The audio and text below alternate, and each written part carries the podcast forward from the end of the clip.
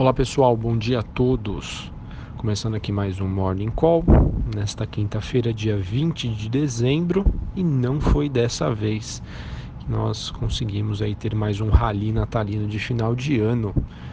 É, hoje pela manhã, a maioria das bolsas na Ásia, Europa e também os futuros norte-americanos sinalizando um dia negativo.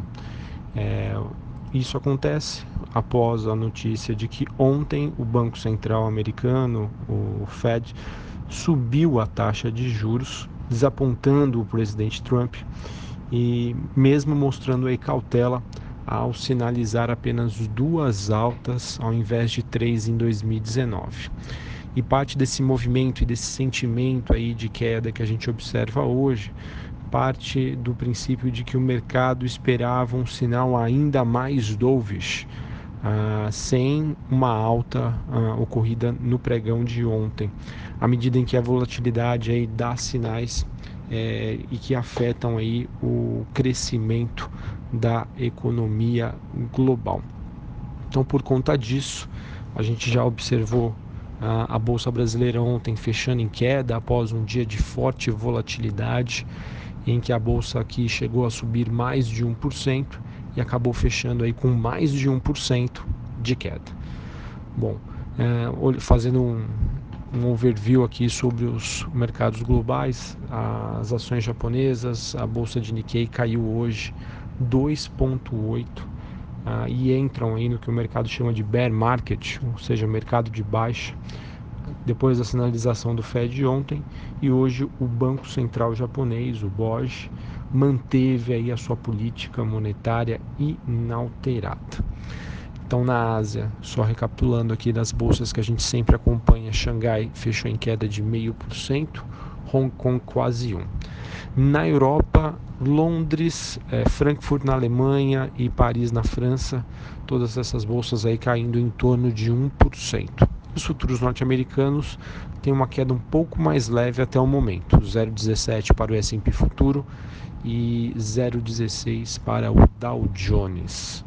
É, mesmo com essa queda das bolsas, a gente também observa um enfraquecimento do dólar ante os seus principais pares globais. O índice dólar cai neste momento 0,70, uma queda até que acentuada se comparada com os dias anteriores. É, e esse sentimento negativo, pessoal, resiste aí mesmo após o Senado dos Estados Unidos votar ontem a lei que impede aí um shutdown.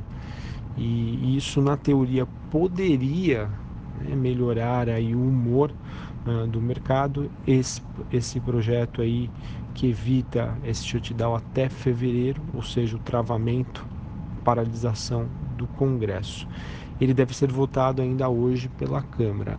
É uma boa notícia, pessoal, depois que o Fed jogou duro ontem. Mas a gente observa aí que as bolsas acabam não reagindo até o momento. Bom, falando aqui sobre o noticiário interno, a gente começa aí com a agenda do dia. Daqui a pouquinho, às 8 horas da manhã, a gente tem o relatório de inflação do quarto trimestre e o Banco Central mantém a sua atuação, ofertando aí 13.830 contratos de swap cambial para a rolagem de contratos de janeiro a partir das 11h30 e além disso ele realiza aí mais dois leilões de linha de até 1 bilhão de dólares nesta quinta-feira. Sobre os indicadores nos Estados Unidos, às 11h30 nós temos novos pedidos de seguro-desemprego e à uma hora da tarde, índice antecedente. Sobre o noticiário político, ontem a, a gente observou o ministro Marco Aurélio Cunha é, sinalizando e mandando aí soltar todos os presos condenados em segunda instância.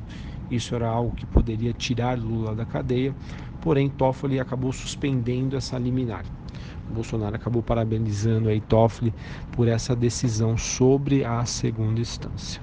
Além disso, tivemos ontem a Procuradoria-Geral da República denunciando Michel Temer e outras cinco pessoas em inquérito dos portos. Temer teria negado todas essas irregularidades. Além disso, o orçamento para 2019 foi aprovado pelo Congresso e agora segue para sanção. A meta de déficit do setor público consolidado ficou em 132 bilhões de reais.